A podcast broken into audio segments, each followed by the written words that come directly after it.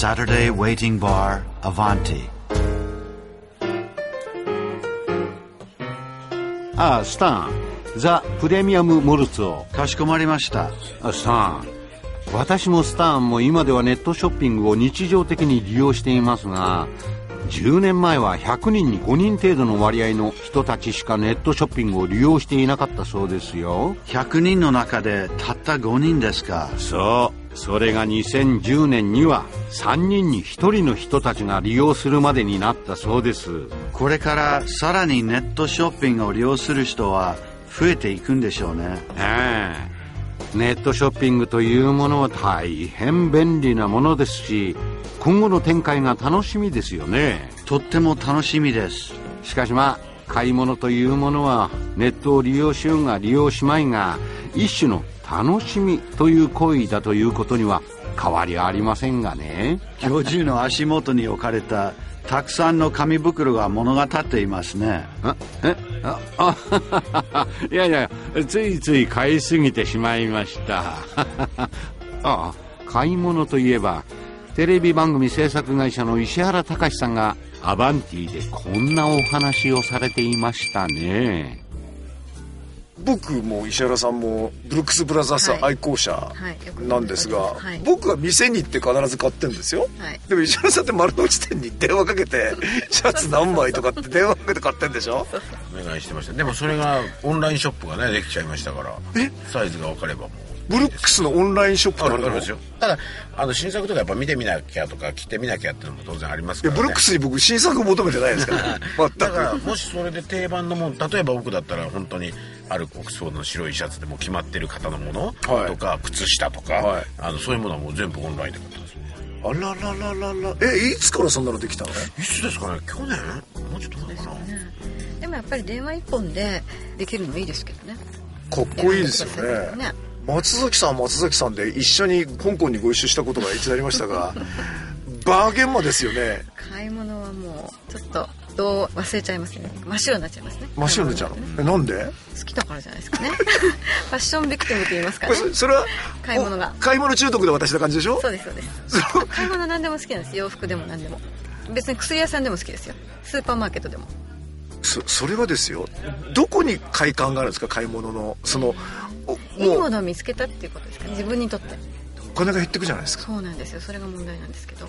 ただの物欲女選ぶそうそうそうですそうです。最近だけどほら石原さんのそのブルックス・ブラザーズのオンラインショップもそうだし ZOZO タウンとかね。そうなんあのもう若い女の子なんか携帯で買っちゃったりするけどそれは松崎さんから見たら買い物の楽しみを半減してる？よくたまにハマっちゃってますけど ただ私は成功してないんですよ。割と失敗が多いんですネットは。届いてみたらああー違ったなとかね。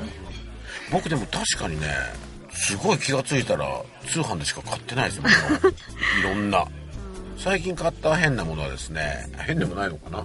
プラスチックの使い捨てたコップを200個買いました。もう何が なんだけどもうなどこから この話をどこから質問していいのか。一番最近買った。なぜそんなに買わなくちゃいけないかっていう事情。まずなぜそんだけ買わなきゃいけないか。そしてなぜそれを通販でお買いになるのか。使い捨てだからですよ。まずなぜかたくさん買わなきゃいけないかは使い捨てだから水を飲んだりワインを飲んだりしたらそのまま捨てちゃうじゃないですか。だからたくさんいるんですよ。たくさん必要だからネットで買う。これはわかるじゃないですか。あまあただ量。なんでそんなに買わなくちゃいけないかってことですよね、うん。だから使い捨てだからどんどん減っていくじゃないですか。使い捨てじゃないカップと使い捨てのカップが世の中にはありますよね。大きく分けると。で使い捨てのカップは一般的に使うと捨てるから使い捨てと呼ばれてるわけで減り方がたくさんですよね。使い捨てじゃないカップより。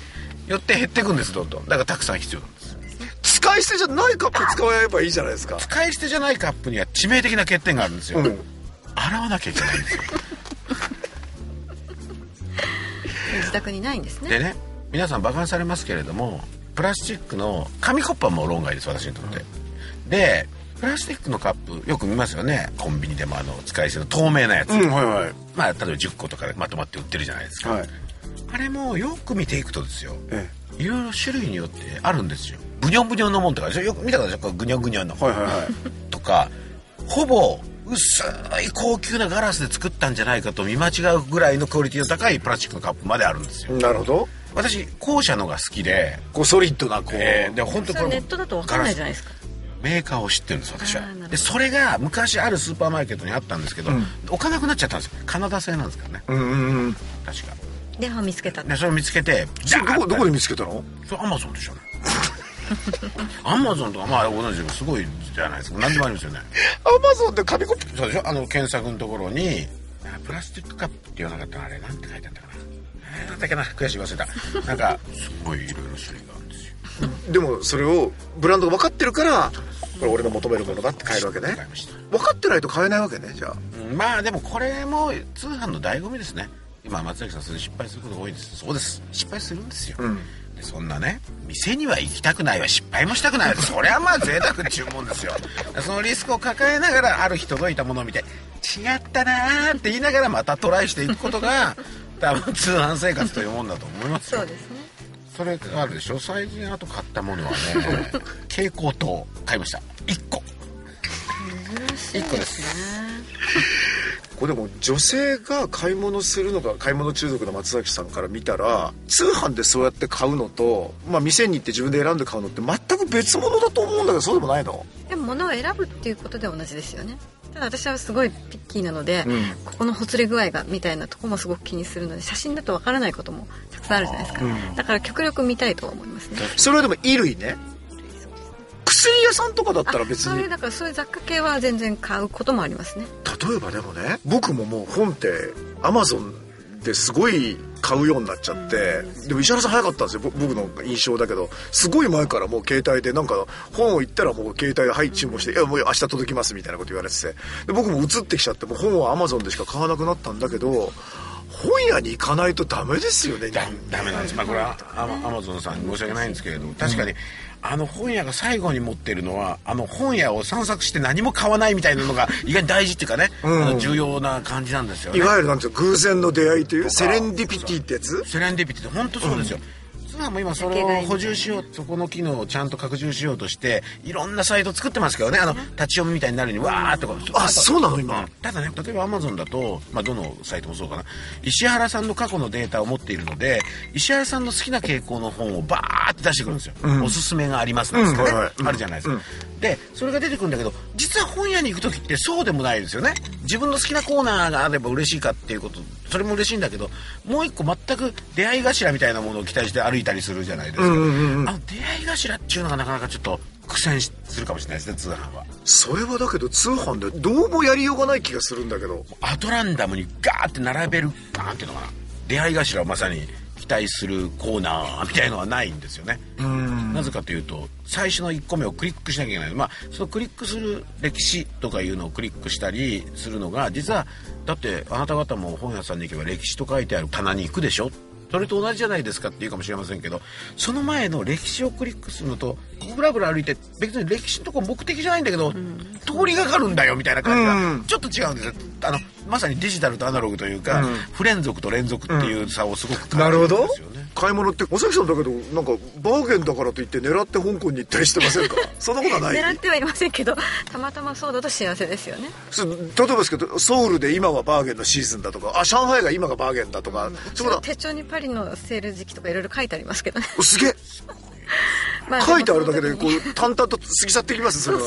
あ今回も行けなかったなみたいなえパリっていつ頃なんだ夏は6月ぐらいじゃないですか？で冬はちょっと遅い1月ぐらい。その狙ってるブランドとかがどの辺りにあるかっていうのを割と気にしたりしてるんですけどね。昔玉村豊さんという作家の方が、はい。私尊敬している方の一人なんですけど昔の本でパリの人は普段つまりソルド以外の時に物なんか買わないんだって。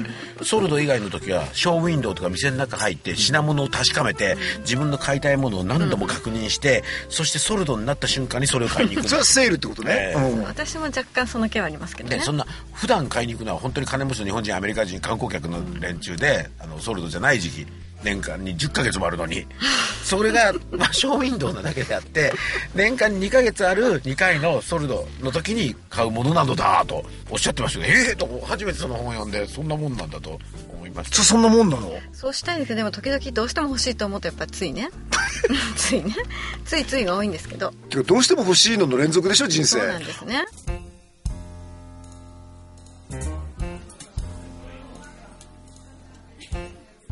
いやー石原隆さんのお話面白かったですね。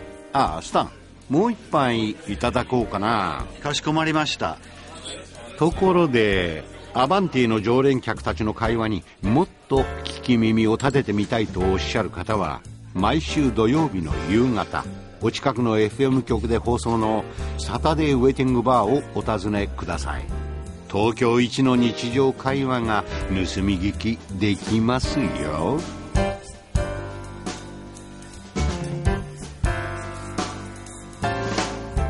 Saturday Waiting Bar Avanti